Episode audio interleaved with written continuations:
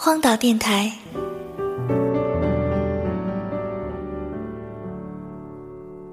灵感调频，我是荒岛 DJ 惋惜。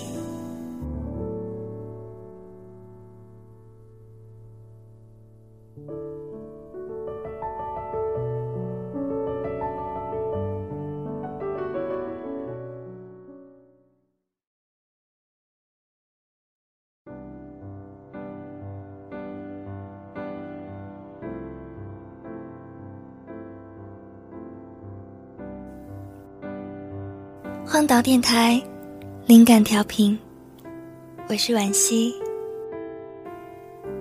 很荣幸今天与大家一起分享黎文先生的文字《爱与树》。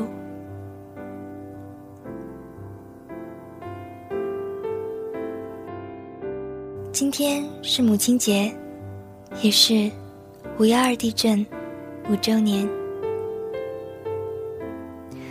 已经五年过去了，说实在，我有点麻木。就算一场新的地震刚刚发生，五年前的那一刻，看着铺天盖地的灾难新闻，心也的确曾经紧紧的揪在一起过。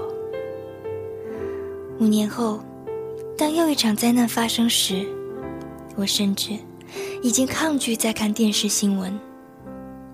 只是，当灾难信息依然通过各种渠道让你接收到时，不禁想知道一个答案：为什么，在曾经发生过那么大的地震之后，人们还要留在那个极度危险的地方，每天枕着不安入眠呢？其实，这一切似乎可以探测人们对死亡的恐惧烈度。如果说地底岩层的崩裂可以测量的话，那么人心恐惧的级别又是多少？而恐惧之后的人心，又应该如何疗愈？我想起了。某篇小说里写到的故事，在连续观看了许多天的地震灾难新闻后，妻子终于决定和丈夫离婚，因为她觉得双方相处就像跟空气生活。大概是她看见足够多的生命像纸张一样被撕碎，才醒悟过来的吧。只有在死亡面前，人们才会被迫惊醒，才会断然的怜悯起自己吧。不过，像那位勇敢的妻子一样的决绝者，相信只是少数。大部分人可能会像继续选择生活在地震断裂带的人们那样，将恐惧埋在地底。这或许是心存侥幸，又或者是真的大无畏。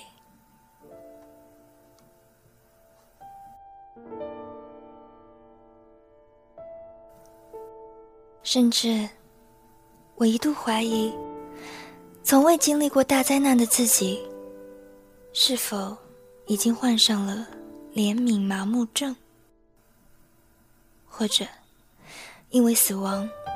灾难已经泛滥的成为了各种可以量化的视觉消费产品，以至于就像看到医院旁、马路边那些悲惨的乞讨者时，一定会坚决的收起同情心。